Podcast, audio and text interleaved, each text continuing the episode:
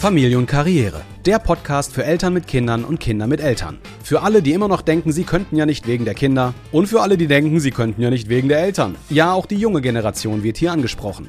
Wer Veränderung will, muss sein Handeln verändern. Und bevor ihr euch gegenseitig tötet oder euren Chef, hört lieber diesen Podcast und lasst euch von Melly und Stefan inspirieren, um die beste Version eures eigenen Lebens zu leben. Nach über 15 Jahren Ehe und Selbstständigkeit, vier gemeinsamen Kindern und sechsstelligen Jahresumsätzen wissen die zwei fast alles über die Vereinbarkeit von Familie und Beruf. Fast. Für den Rest, der noch fehlt, werden Gäste eingeladen. Jetzt begrüße ich euch aber erst einmal zu unserer 16. Videopodcast-Folge. Ja, Videopodcast, denn das Ganze findest du auch auf unserem YouTube-Channel Familie und Karriere als volles Video. Kannst also direkt checken, ob unsere Frisuren sitzen. Das Thema heute, die größte Gefahr beim Wechsel vom Leben ins Hauptgewerbe, wie wir das Thema Alkohol sehen und weitere Antworten auf spannende Fragen. Viel Spaß im Chaos und willkommen in unserer Welt. Hallo und herzlich willkommen zu unserer 16. Videopodcast-Folge. Heute geht es um die QA-Fragen, die wir euch beantworten werden. Wir werden ja, denke ich mal, immer wieder diesen Aufruf machen, weil es kommen auch immer wieder neue Fragen aus der Community, also von euch. Achso, ich bin Stefan. Ich bin Melli. Und äh, wir starten einfach direkt rein. Wir haben vor ein paar Wochen eine Umfrage auf Instagram gemacht und euch gefragt, was wolltet ihr schon immer von uns wissen? Schatzi, erste Frage. Wie alt sind eure Kinder? Jetzt stand Mai 2023 zwischen 14 und 9. Also die kleinste ist 9 und die größte ist 14. Allerdings ändert sich das jetzt im Juni und Juli. Im Juni wird die größte 15 und die kleinste 10. Wir haben eine Tochter, die ist jetzt 14, einen Sohn, der ist 13, eine Tochter, die ist 11 und eine andere Tochter, die ist 9. Und das verschiebt sich jetzt halt um ein Jahr. Genau. Also dieses Jahr ist es so 15, 13, 11 und 10. Genau. Drei Mädels, ein Jungen.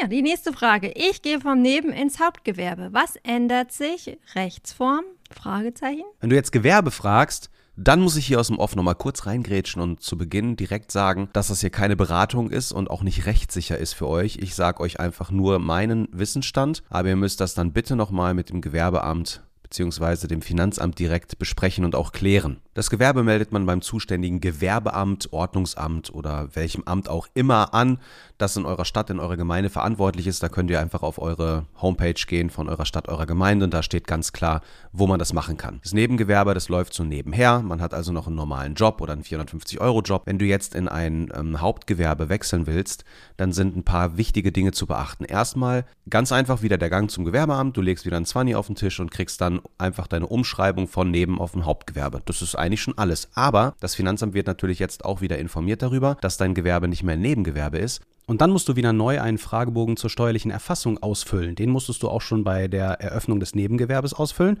Denn das Finanzamt möchte gerne wissen, was hast du so vor?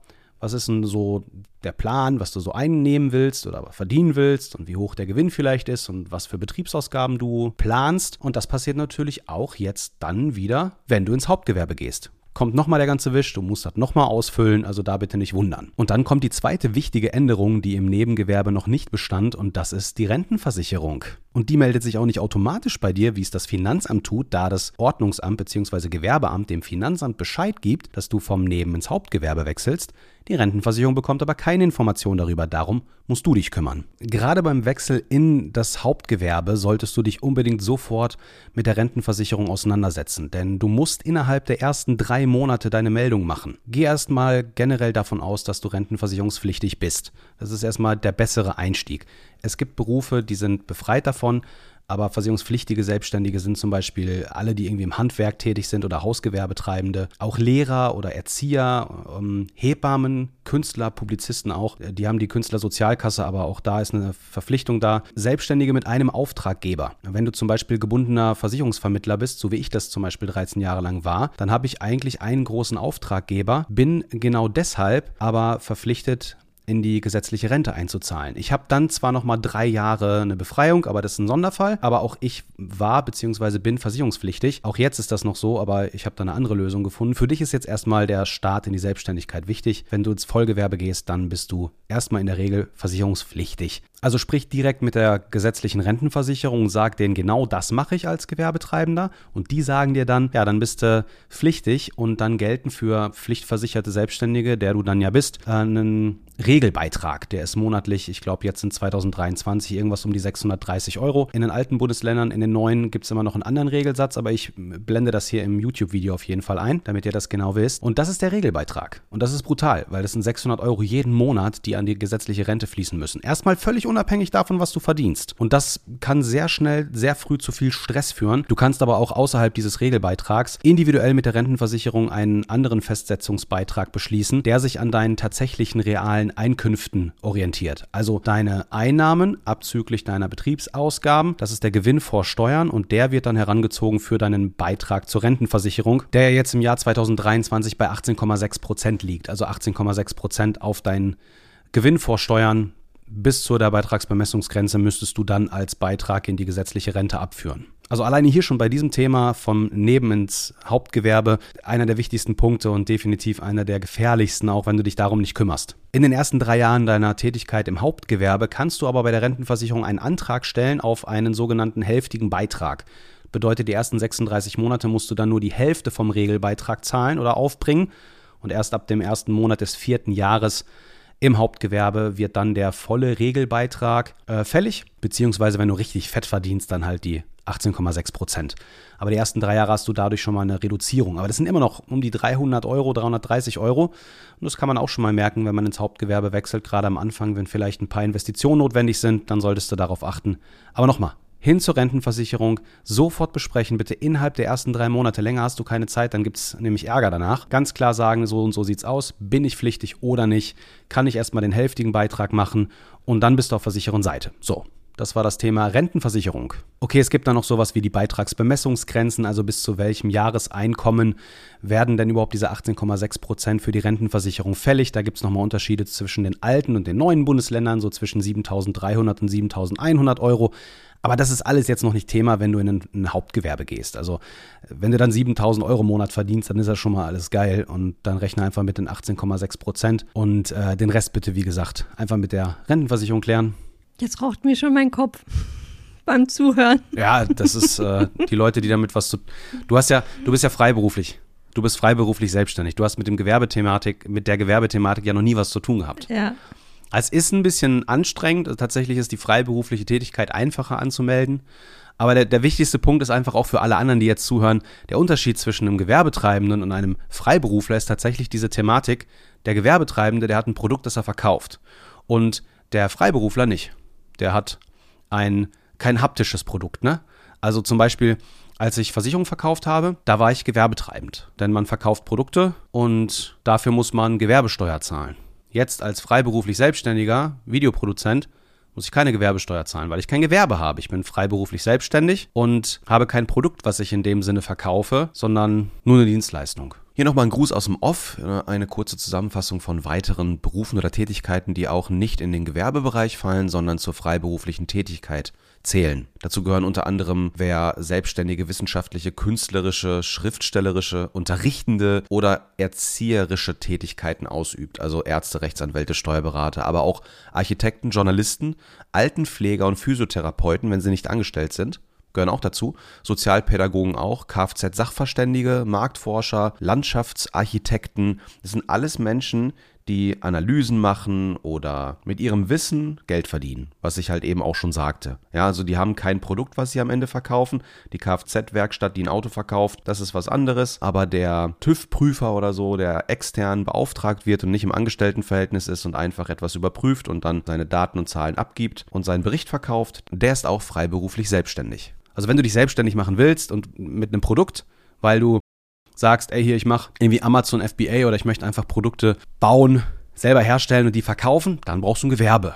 Wenn du sagst, ey, ich bin voll der Crack im IT-Bereich, ich kann super cool ähm, programmieren oder so und äh, sagst, ich möchte mich jetzt selbstständig machen als Programmierer und einfach Firmen dabei helfen, so Probleme zu lösen, dann bist du freiberuflich selbstständig weil eine Firma beauftragt dich, irgendwie ein Programm zu schreiben, dann schreibst du das und schickst denen das und gibst denen das oder du machst einen Vortrag oder eine. Genau. Ja. Okay. Ich hoffe, das hat die Frage beantwortet. Ich weiß, es ist gar nicht so einfach, das ganze Thema. Gut, weiter. Was für Hobbys habt ihr alle? Ja, alle.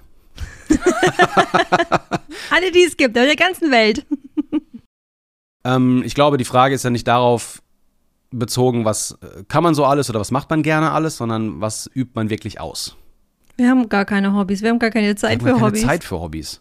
Ich würde jetzt sagen Schlagzeug, aber das ist ja gar kein Hobby, sondern ich bin ja, bin ja Semi-Profi-Schlagzeuger und bin damit ja auf, auf Tournee und das ist ja jetzt kein Hobby. Also das ist ja schon ein fester Teil meines Hobby Lebens. zum Beruf gemacht, so Ja, mehr oder also- weniger. Es ist halt tatsächlich auch schon eine Berufung bei mir, ne?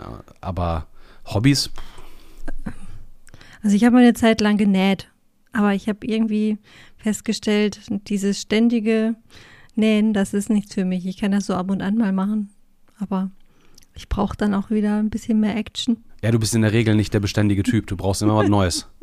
Deswegen, äh, wenn Melly was anfängt, dann hört die Was damit auch ganz schnell. abenteuerliches. Deswegen habe ich früher habe ich Bogenschießen gemacht.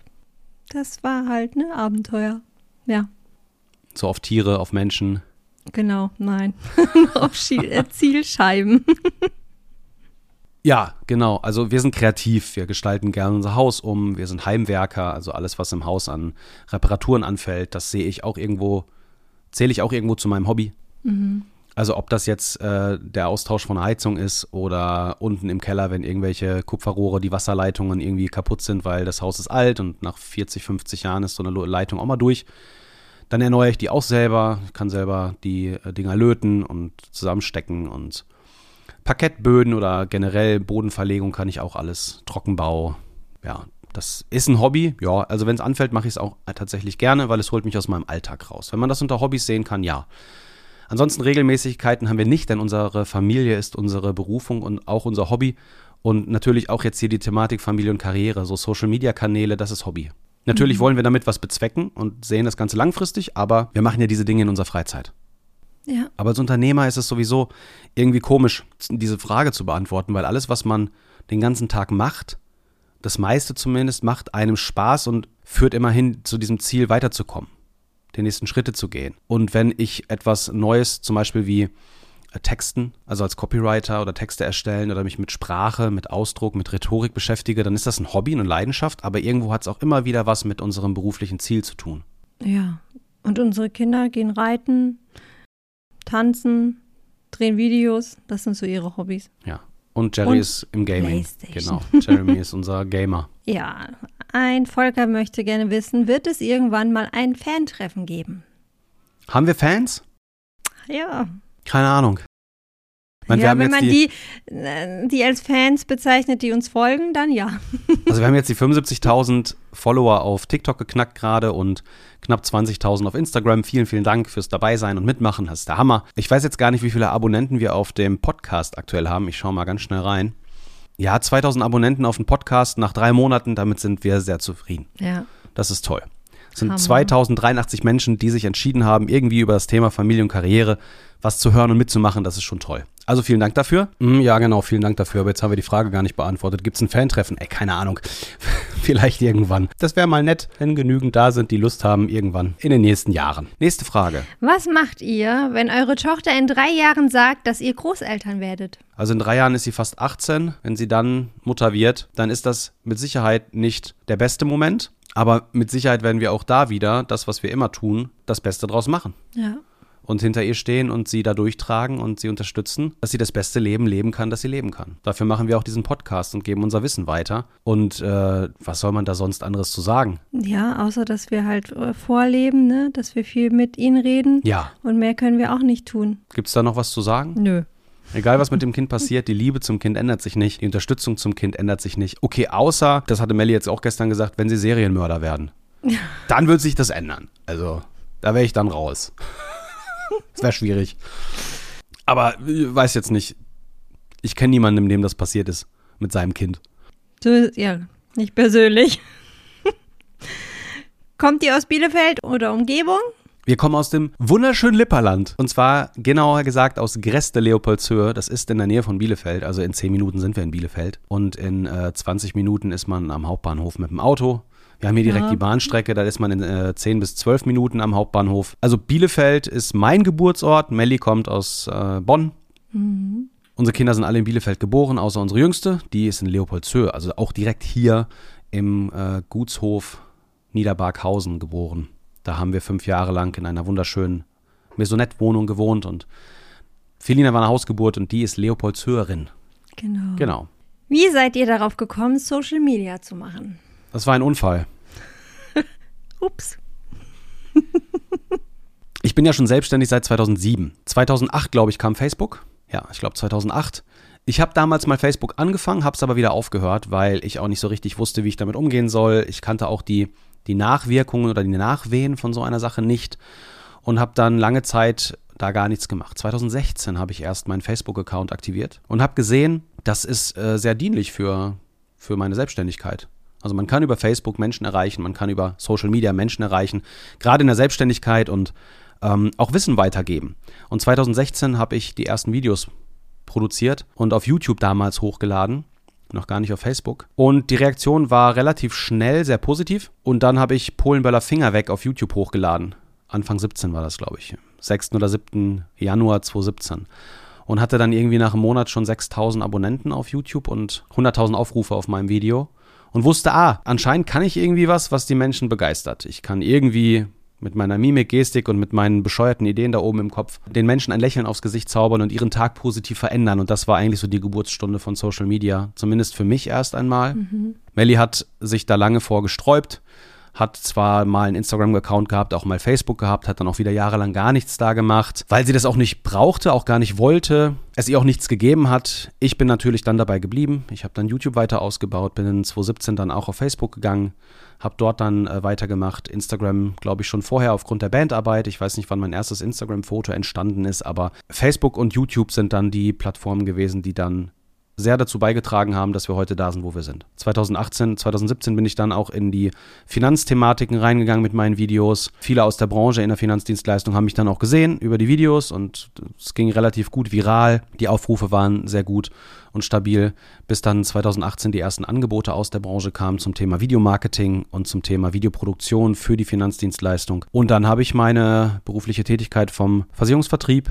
auf Videomarketing geändert 2018. Dann kam nämlich der Norbert Grüße gehen raus an dich. Du wirst wahrscheinlich unsere Podcasts nie hören, aber Norbert Porasek, der Chef von der Fondsfinanz, einer der Chefs von der Fondsfinanz, ist der größte Maklerpool Deutschlands. Der hat mich 2018 angerufen und hat gesagt, Stefan, was du da machst, ist der Hammer. Hast du nicht Bock für unsere Firma, die angebundenen Makler und Geschäftspartner, Videos zu produzieren?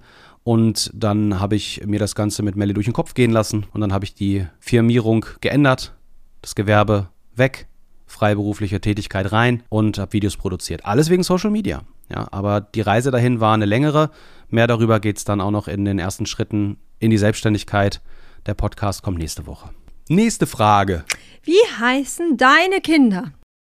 Also meine heißen Noemi, Jeremy, Salia und Filina. Und deine? Meine heißen Noemi, Jeremy, Salia und Filina. Krass. Mhm. Die haben die gleichen Namen. Die haben die gleichen Namen. Heftig. Also wenn ihr uns schreibt, müsst ihr ihr schreiben, nicht deine. Okay? Wir sind so ein Familien. So ein Familiending. Okay. Ab wann ist ein Kind reif genug, selber zu entscheiden, dass es auf Social Media was hochladen möchte? Und by the way, danke für den geilen und reflektierten Content. Ist er reflektiert? Ich weiß es manchmal nicht. ähm, Dankeschön. Erst einmal richten wir uns natürlich in erster Linie nach den gesetzlichen Vorgaben der Plattform. Zweitens muss man dann aber auch immer, und das rät auch jeder Anwalt oder jede Institution, die auch mit Jugendschutz oder Kinderschutz zu tun hat, ist, dass man selber irgendwo festlegen und entscheiden muss, ist das eigene Kind schon in der Lage, reflektiert, zu dem Thema hier reflektierter Content, ist es in der Lage, das zu erfassen, was es tut. Und da gibt es ja ganz viele verschiedene Level. Es fängt ja irgendwann an mit dem Austesten, wenn die Kinder ganz klein sind heiß und kalt. Ja, scharf und nicht scharf. Also man schneidet sich an einem Messer, das Kind weiß dann, alles klar. Jetzt ist es so reflektiert, dass es weiß, Messer, da muss man aufpassen. Die heiße Herdplatte, ja, oder oben mit, dem, mit, den Hand, mit der Hand da rumzupacken, wo die Mama oder der Papa immer kocht an der, an der Platte. Irgendwann ist der Moment, wo der Topf hochgehoben wird, also der Deckel, und dann kommt der Dampf und man verbrüht sich. Man packt die Kerze an, weil die so schön flackert. Man fasst ins, ins Waffeleisen. Das ist mir letztens erst noch passiert. Also, ne? So, so lernen wir. Ich bin wohl noch nicht reflektiert genug. Ich bin wohl noch nicht reflektiert genug, äh, um einen Sandwichmaker äh, zu benutzen, denn ich habe ihn einfach so zugemacht. Also, der war offen und er hat ja einen Griff und ich habe wirklich so mit den Händen einfach. An den Seiten. Ich weiß nicht, wie blöd man sein muss, um das zu machen, aber ich habe ihn so runtergemacht und habe dann halt hier die vier Fingerkuppen habe ich mir verbrannt. ist immer noch äh, oben taub drauf und schön glasig. Also, auch wir haben ja manchmal Aussetzer und in der Regel sollte es so sein, dass die zwischen 12 und 14 in der Lage sind, mit Social Media anzufangen oder damit äh, umzugehen, zu lernen. Es kommt aber auf den Inhalt drauf an. Ne? Also ich weiß nicht, ob sie sich darüber im Klaren sind, was das für eine Auswirkung hat, wenn sie vor der Kamera heulen oder Gefühle zeigen. Mhm. Ich glaube nicht. Mal ein Bild aus dem Urlaub oder mal ein Bild vom, vom Outfit, kein, kein Problem. Ab 13 auf jeden Fall. Also wir erlauben es unseren Kindern ab 13. Aber Emotionen zeigen, äh, Mental Breakdown oder sowas, das würde ich nicht mal machen, wenn ich 30 bin, weil das im Internet einfach nichts verloren hat. Ähm, Gefühle zu zeigen wie Liebe und Freude, ja, das sind sie mit 13 oder 14 mit Sicherheit auch schon in der Lage. Aber ich kann euch da oder wir können euch da keinen Rat geben. Echt nicht. Ihr müsst selber gucken, wie ist euer Kind drauf, wie geht es mit Kritik um, ist es selbstkritisch und oder in der Lage, sich selbst ne, auch kritisch zu betrachten oder wie reagiert es, wenn ihr das Kind mit, ja, mit irgendetwas konfrontiert, was es gemacht hat? Wie reagiert euer Kind dann? Sagt das Kind, äh, äh, war ich gar nicht oder das mache ich nicht oder äh, ihr habt gar keine Ahnung und dann wisst ihr, es ist nicht in der Lage, sich selbst zu reflektieren und dann ist Social Media halt noch nicht dran. Oder wenn ihr hingeht und sagt, ey, das und das ist passiert, wie stehst du dazu? Was sagst du dazu? Warum hast du das gemacht? Und das Kind ähm, macht sich Gedanken und gibt euch Antworten, dann wisst ihr, ah, es kann sich reflektieren und es kann darüber nachdenken, was Ursache und Wirkung bedeutet. Und dann kann man die Kinder daran führen. Hm. Ja, also man muss es individuell betrachten. Voll. Ja. Also, Weil nicht jeder 14-Jährige ist auf dem gleichen Stand. Nee, dann gibt es auch noch einen Riesenunterschied zwischen Männchen und Weibchen. Ja, eben. Die Mädels sind einfach naturbedingt viel schneller, viel weiter. Der Körper ändert sich früher ähm, in Richtung Frau. Bevor der Mann ein Mann wird, wird die Frau schon eine Frau. Und die sind, kannst du ja überall beobachten, einfach ein paar Jahre weiter im Kopf vor allen mhm. Dingen. Ja, individuell betrachten. Wie alt seid ihr? Also ich bin 40. Wie alt? Was ist das für eine Frage? Das ist voll, das ist voll gemein. Wie jung seid ihr, heißt das. Oder? wie, wie alt fühlt ihr euch? Also mein wahres Alter ist 40, aber ich fühle mich jünger. mein wahres Alter ist noch nicht 40, aber ich fühle mich älter. ich habe noch keine 4 vorne. Ich bin noch eine, ein, ein 39er. Ja, ich habe noch eine 3 vorne. Was macht ihr beruflich? Ich bin von Beruf, nee, Ladies First. Also ursprünglich habe ich mal Kinderpflegeausbildung gemacht, habe auch gearbeitet. Dann war ich jetzt die letzten 15 Jahre einfach zu Hause und habe mich halt um alles, was Familie angeht, gekümmert und habe äh, eine Ausbildung als Persönlichkeitscoach gemacht und werde im November mein letztes Seminar haben und dann bin ich begleitender Coach und biete dann auch, oder mache das jetzt auch schon, biete dann halt ähm, Coaching in Persönlichkeitsentwicklung an. Und Sozialkompetenz. Und Sozialkompetenz. Genau. Also wenn ihr dazu neigt, euer Umfeld immer anzuschreien, dann ist eure Sozialkompetenz nicht allzu hoch. Wenn ihr wollt, dass die höher wird, könnt ihr Melli als Coach buchen. Noch mehr schreien?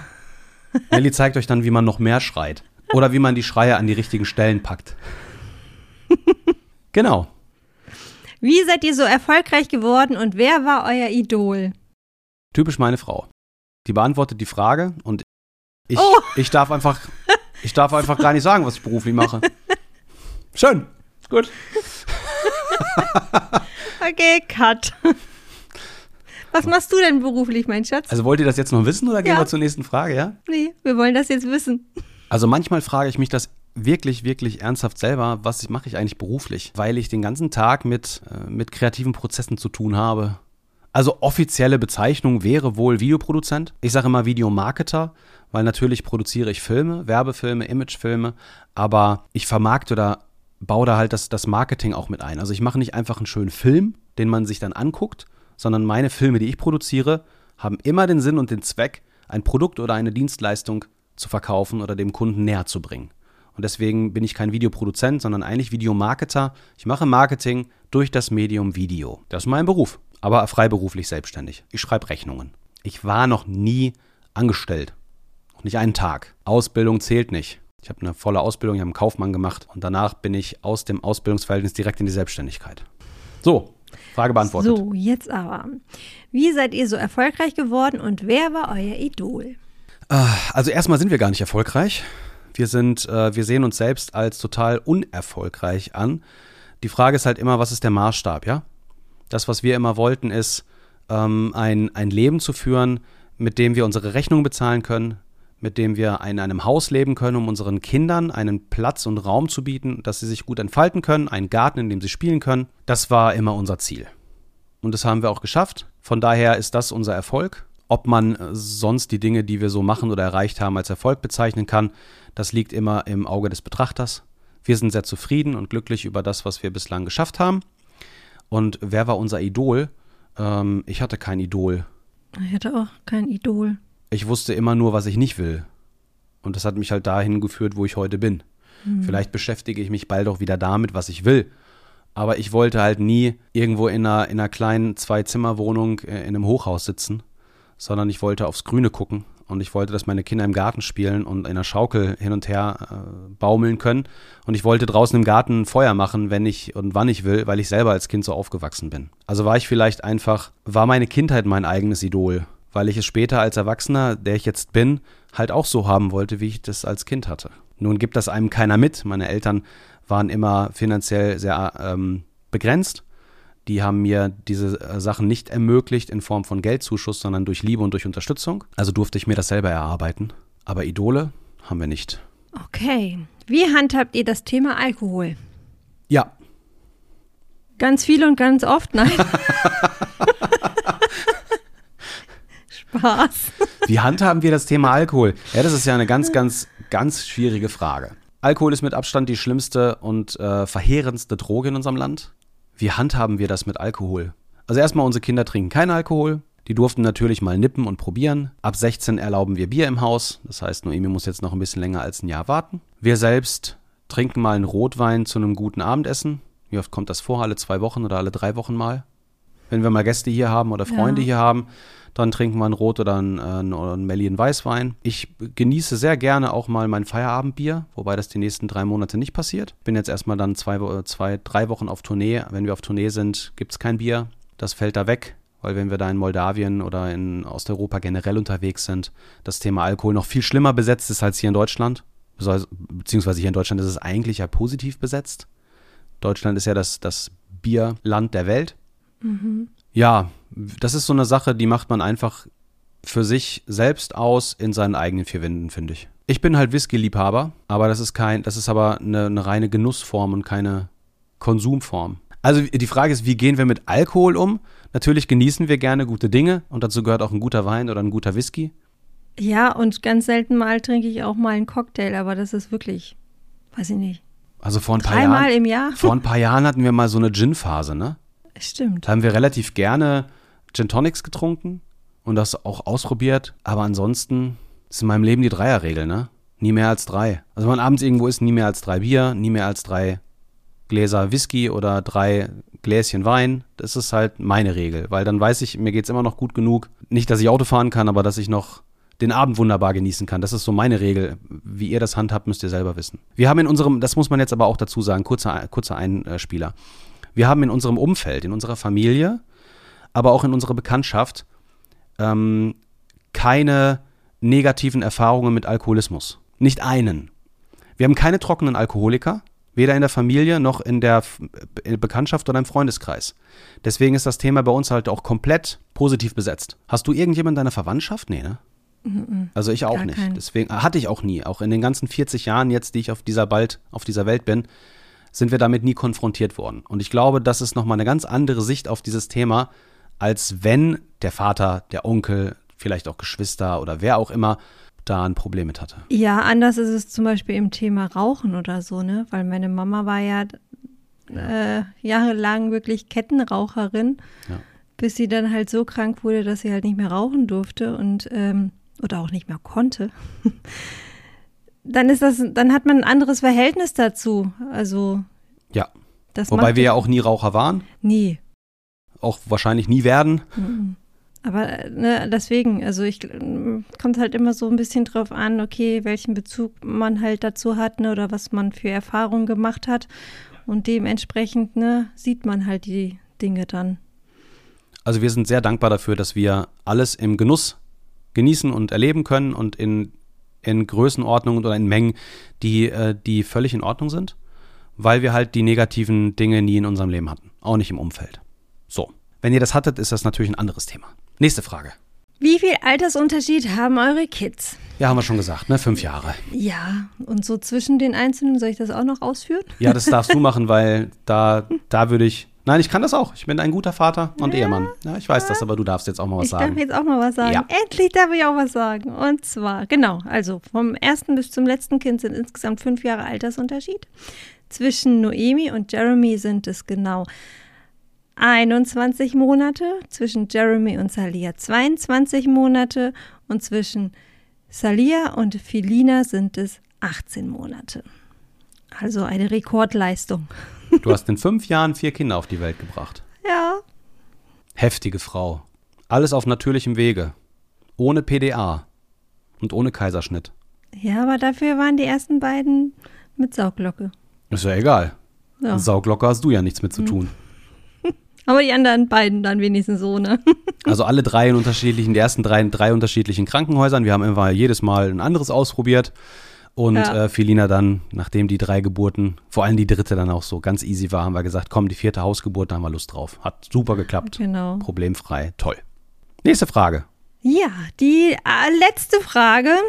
Welche Autos fahrt ihr? Welches Auto fährst du, mein Schatz? Also wir haben nur ein Auto, das ist der Dacia. Unser Dacia ist der Hammer, mega Bomben, Siebensitzer, Baby Bomber. Den finden viele hässlich, ich finde den schön. Dacia Loggi musst du dazu Ein sagen. Dacia Loggi, genau. Bei Dacia ist das ganz einfach. Du nimmst das heftigste, stärkste und größte, was es gibt, mit Alufelgen und Klimaanlage und Sitzheizung und Navi und allem und Metallic-Lackierung und, und Reling und alles, was geht, packst du rein und zahlst halt 17,6 neu. Und das war vor sechs, sieben Jahren die Entscheidung, die wir getroffen haben, zu sagen, unsere Kinder sind noch alle klein, die malen gerne auch mit, mit Stöcken am Auto rum. Lasst uns einfach einen Siebensitzer Dacia Loggi kaufen. Grüße gehen aus an Sebastian, unseren Ehren Dacia-Verkäufer. Jo, und mit dem sind wir glücklich seit sieben Jahren. Tolles Auto, fährt sich super, passen alle rein, Dachbox drauf. Tolles Ding. Werteverfall weiß ich jetzt gar nicht. Also die Dacia Logis, die sind ganz beliebt. Die kriegt man halt nirgendwo gebraucht, weil jeder, der den kauft, fährt den auch tot. Ja, bin jetzt sieben Jahre, ungefähr so 110.000 drauf. Nach wie vor super Ding.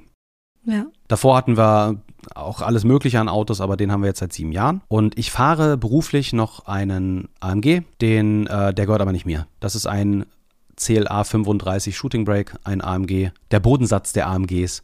Also einen schlechteren AMG kannst du nicht kaufen. Aber es ist kein Mercedes äh, CLA, sondern es ist tatsächlich ein AMG, also auch mit dem Motor. Macht Spaß, das Teil. Ist ein tolles Auto, einen tollen Lack. Ihr seht den ja auch ab und zu von innen zumindest in den äh, TikToks. Äh, ich liebe diesen Wagen. Der ist äh, zuverlässig. Passt richtig viel rein. Aufgrund dieses Shooting Brakes ist das Heck hinten halt lang wie bei einem Kombi. Sitze umklappen, alles passt super rein. Sehr komfortabel. Hat Recaro Sportsitze. Rote Bremssättel. Ist wichtig.